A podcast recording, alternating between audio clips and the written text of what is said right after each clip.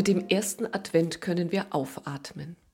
Der dunkle Monat November liegt fast hinter uns. Der Dezember ist zwar auch nicht heller, doch unzählige Lichter erleuchten nun die Fenster, Gärten und Straßen. Mit dem ersten Advent können wir durchatmen. Inmitten all dessen, was uns zurzeit in Atem hält oder den Atem stocken lässt. Wir können noch einmal tief Luft holen vor dem, was in den nächsten Wochen an Vorbereitungen auf uns zukommt. Doch bereiten wir uns in diesem Jahr überhaupt auf Weihnachten vor? Ist nicht alles viel zu ungewiss?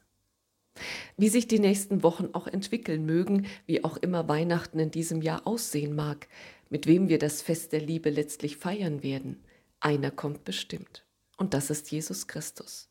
Wie aber bereiten wir uns auf ihn vor? Am besten, indem wir uns an ihm ausrichten, an dem, was ihn ausmacht, an dem, wofür er steht, nach dem Propheten Jeremia ist das Gerechtigkeit. Nun ist es mit der Gerechtigkeit so eine Sache. Auf der einen Seite wollen wir alle Gerechtigkeit. Es soll gerecht zugehen unter uns Menschen. Und wenn dies nicht der Fall ist, dann leiden wir. Auf der anderen Seite wissen wir, wie schwer Gerechtigkeit zu bestimmen ist. Herrscht Gerechtigkeit dann, wenn alle das Gleiche bekommen? Oder ist das auch eine Art von Ungerechtigkeit, weil der eine eigentlich mehr verdient hätte als ein anderer? Und schließlich wissen wir auch, dass wir alle keine Unschuldslämmer sind. Wir haben uns alle schon ungerecht verhalten. Wir werden einander nicht immer gerecht und wir sind alle Teil von Strukturen, die Ungerechtigkeit hervorrufen oder zumindest tolerieren. Gott sei Dank besteht Gottes Gerechtigkeit nicht darin, Menschen zu richten, sondern sie besteht darin, Menschen aufzurichten. Das hat er in seinem Sohn Jesus Christus unmissverständlich gezeigt. Jesus hat den Menschen von Gott und von seiner Liebe erzählt. Er hat verwundeten Seelen Trost und Mut zugesprochen.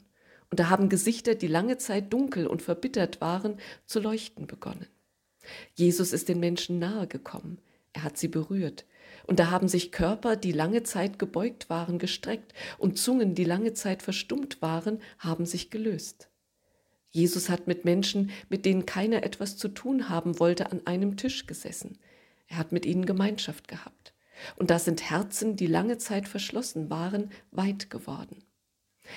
Jesus hat die Menschen nicht gerichtet, sondern er hat sie aufgerichtet, sein Leben lang. Und er hat sie auch nach seinem Tod noch aufgerichtet. Er hat sie gerade durch seinen Tod aufgerichtet. Durch seinen Tod am Kreuz hat Jesus uns Menschen vor Gott aufgerichtet. Er hat uns vor Gott aufrecht hingestellt. Er hat uns vor Gott in ein anderes Licht gestellt, nämlich in sein Licht, in das Licht seiner Gerechtigkeit.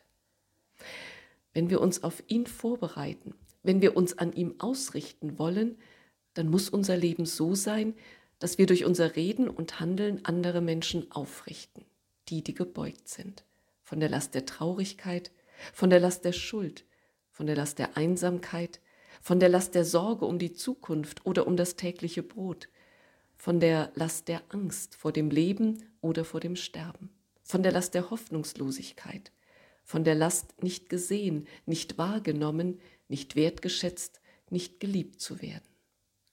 Wenn uns das gelingt, dann können Menschen tatsächlich aufatmen. Wenn uns das gelingt, wenn es uns gelingt, uns gegenseitig aufzurichten, dann können wir einander übrigens auch in die Augen schauen.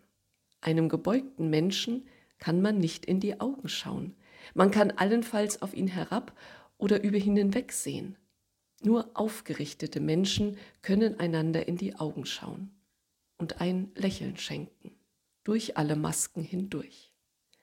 Amen. Den vollständigen Text der Predigt finden Sie im Predigtarchiv auf unserer Homepage.